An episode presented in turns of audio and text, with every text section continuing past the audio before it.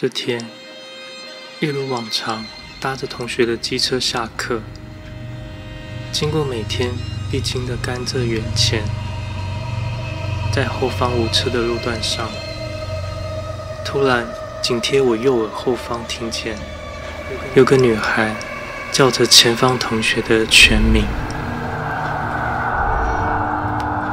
我是 D 李，欢迎收听我的灵异故事。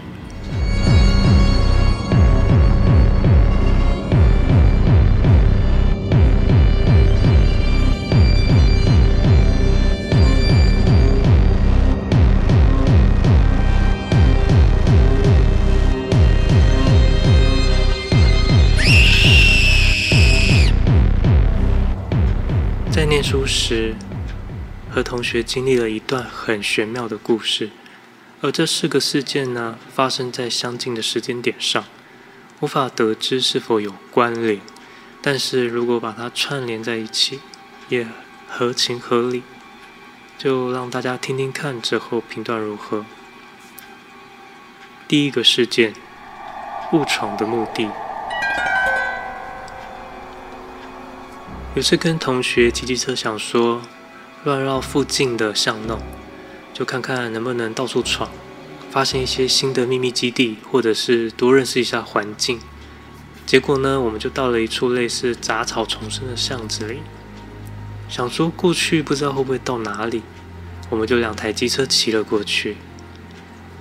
后来路越骑越窄，最后呢，竟然无路可走。窄到我们连车都没有办法转过来回转。停下来后，发现道路的两旁竟有好几座的墓碑。这一条竟然是一块墓地。于是我们仓皇的硬转机车后离开这里。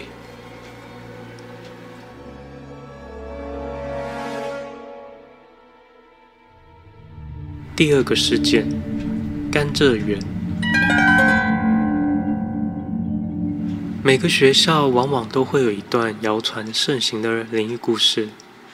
我们上下课骑车都会经过的一段空旷的甘蔗园，在这个路段上发生过好几次的离奇车祸。有一场是我们在学校的时候发生的。这场车祸呢，他们离奇的去撞了旁边的电线杆。导致后方被载的女学生右脚大腿被撕裂伤，加上每次经过这个路段，总觉得就是特别的昏暗。微微的路灯下，两旁都是漆黑的甘蔗园田，总觉得特别的凉意，就不敢多看旁边。然而在有一次道路修整，所以大家都必须要绕路的情况下。会在一个大转弯之后呢，才经过甘蔗园。我通常都会跟同学一人骑一台车，有时候为了省油，是他载我，或者是我载他。而这天呢，是他载着我。我们算很早离开学校，而就在我们转弯后没多久，突然在我右耳后方听见一个女生快速地喊叫了骑车同学的全名。我当下。反应没有往后看，因为我觉得刚刚大转弯之后没多久，不应该有人在我们的后方。况且这声音是在我的耳后，几乎是坐在我后方。我从机车后照镜看，根本没人，也没车，只是在想，说不定是不是我听错了。故意不去多想。此时呢，发现我前方的同学非常的安静。于是就这样子，快到市区的时候，我忍不住问了同学说：“哎，你你刚你你刚有？”我还没讲完，我同学就立刻说：“有。”天哪！所以不是只有我听到，是两个人都清楚听见这个声音，而且他是用一种非常快速的方式讲了全名，很自然的会让人瞬间回头，立刻毛骨悚然的感觉。我同学也很讶异，我竟然有听见，于是他就加快了速度往前骑。他说：“因为他听到有人叫他的全名之后，他直觉后照镜看后方根本没人也没车，我们也没听到有机车的声音，更确定那边不可能有站人。直到今天，怎么想都不知道怎么解释这个声音的来源。第三个事件，一台老旧的电视机。因为我当时有打工，那我室友有可能假日会回去，不知道该怎么说。平常大家都是住在这个房子里，突然顿时剩下我一个人的时候，要面对三间空房，要度过一整个寒假或暑假，有时候真的很难不去乱想。但其实，在当下都会觉得还好。只是我通常呢，回到宿舍之后，我都会立刻打开客厅的灯。然后开启客厅的电视，而这台电视呢，是其中一个室友带来的，是一台非常复古的小电视，所以我就会开着，任何节目都好，让整个空间里充满了声音，然后偶尔会刻意的走动在室友的空房里绕一绕，因为听说这样子可以充满一点人气。那就这样子，某一天，我一样打工下班回去。开灯、开电视后，回到房间跟室友电话聊天。聊着聊着，我发现很奇怪。我跟他说：“今天的电视好安静哦，请他等一下，我去看一下在播什么，因为想要把它转成热闹一点的节目。”结果我就这样走出去客厅，停住了脚步，因为电视被关掉了，剩下一个极度安静的。客厅空间，整个空间就只剩下我的脚步声，因为电视就是这个电话中的室友带来的。我问他说：“你这台电视有这个功能吗？”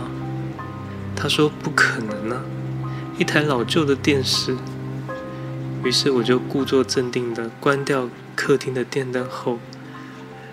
冲回我的房间，把房门锁上。实在不想再去多想客厅会不会有人的画面。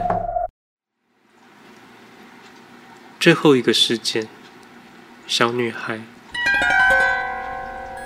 以前同学大家都会常常约出来一起逛街、逛夜市。那在有一次一起逛夜市中，我突然被一个同学拉住，要我往后走。而这个同学呢，他是有阴阳眼的人，他把我拖到了整个人群后方，跟我说，他看到一个小女孩跟着他们，但不知道是跟着谁。我就问他说：“那为什么觉得他是灵体呢？”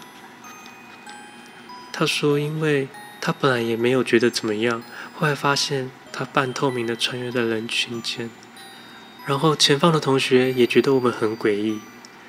那最后差不多要结束分开时，我跟室友准备要回去了，结果他说确定是跟着我室友，因为当我们左右分开后，那个小女孩是跟着他过来，搞得我紧张的说：“那该怎么办？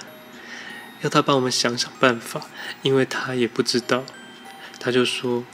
要不然就先去他住的地方吧。但路上我也不知道该怎么跟室友说。后来我就说：“那帮我们去他家坐坐好了。”到了他家后，上楼梯，我室友走在我前方。就在这个时候，我不知道是不是眼花，我竟然看到室友的鞋带像是被人抽掉一般的拉开，我觉得非常的诡异。但也不敢多说什么。结果阴阳眼的同学后来跟我说，小女孩刚刚在玩她的鞋带，她很开心的在室友旁边跑着。我就请她再想想办法，看怎么样能够处理。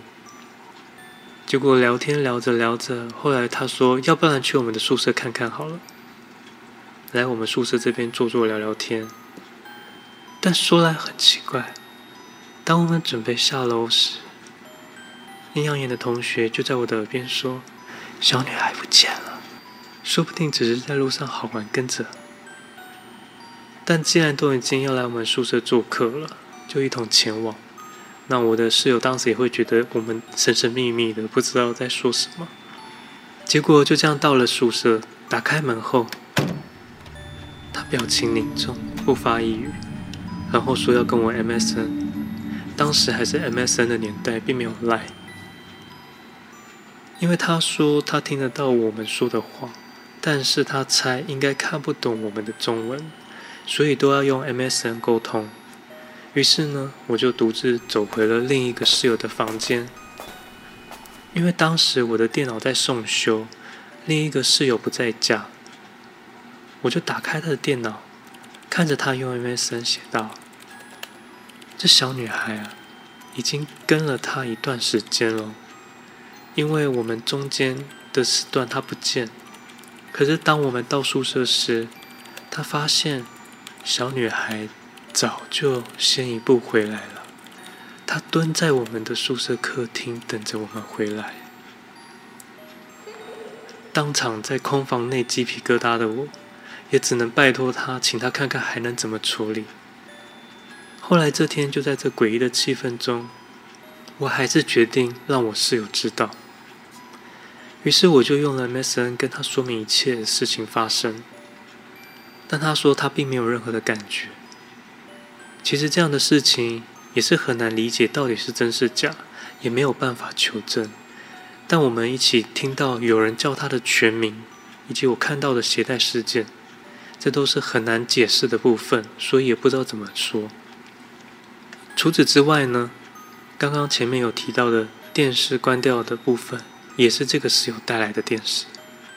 中间呢，经过了几天，每天晚上都很忙。回想起阴阳眼的同学说。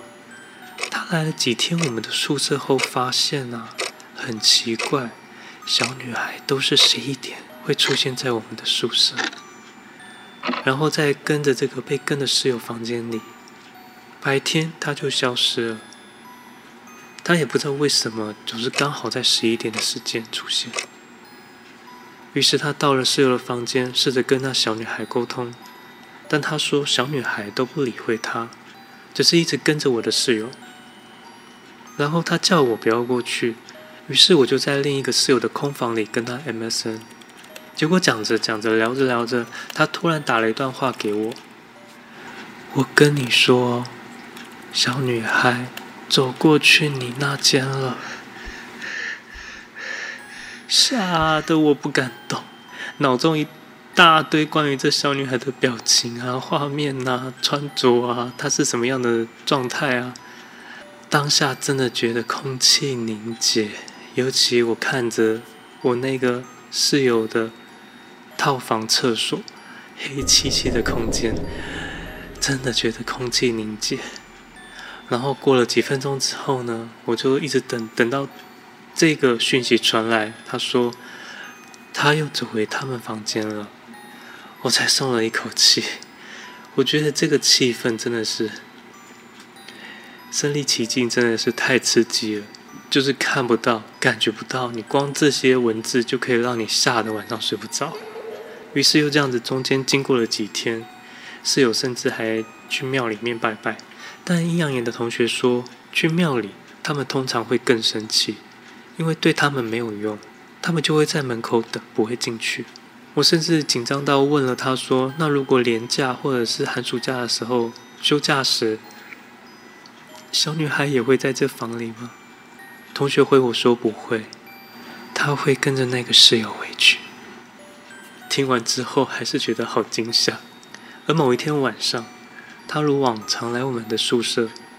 这天她讯息来说，小女孩今天很奇怪，她蹲坐在我室友床上靠墙的角落，而且感觉很不开心。一种情绪紧迫感就这样伴随着我们好几天。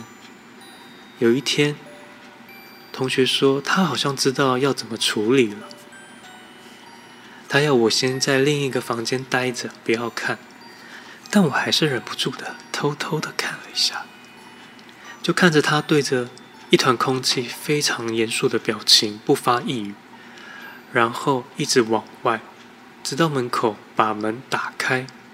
后来大力的跺了地面，把门关上。过一会之后，他跟我们说，他应该已经走了。那我觉得这整个仪式实在是太特别，也不知道他是问哪边，或者是怎么样知道了这个方式。不过至少就会觉得说，好吧，心里有个了结，这件事情总算是告一段落了。因为你知道，在这个过程中，每个晚上，你不管是一个人在厕所洗澡，在自己的房间，在室友的房间，或者在客厅看电视，在后面阳台晾衣服，甚至室友都刚好都不在，又剩下一个空房，你独自在里面的时候，你都很难的不去乱想。那这件事情结束之后，我就想说，好吧，找几个同学一起来吃吃喝喝，为这个房子增添一点人气。当然，也有找看得到的那位同学来。来的时候，我就问他还在吗？结果他说没看到了，觉得很开心，解决了一件事。但是就在大家要回去的时候，那位同学突然又传了讯息来说，十一点多时，小女孩。还是出现了。他说：“因为他躲在房间里面，所以他没发现她。”他说：“他要再研究一下该怎么处理。”听完心情非常的凉。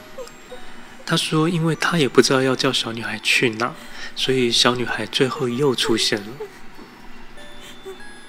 那就这样子又过了一阵子。有一次呢，他又突然间信心满满的说，他研究知道真的要叫他去哪了。于是呢，他又展开了一个一样的模式，但是这样的仪式呢，比上次更久了，而且开门关门两次。这次就真的离开了，之后就也再也没有出现了。但这间房子后来还是有发生了另一件夸张的诡异事件。这个部分我们之后有机会再分享。那我跟这个被跟的同学呢，也一直很想知道，如果这一切是真的，